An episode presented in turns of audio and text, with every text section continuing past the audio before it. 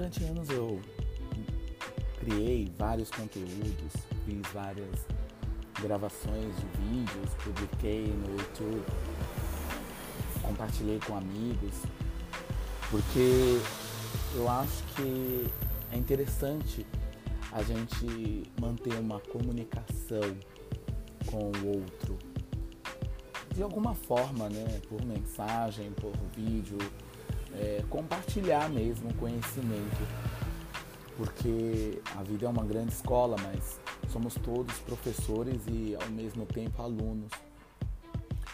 Então acho interessante quanto maior for a comunicação entre as pessoas, melhor fica a vida. Então esse meu diário é para isso, compartilhar.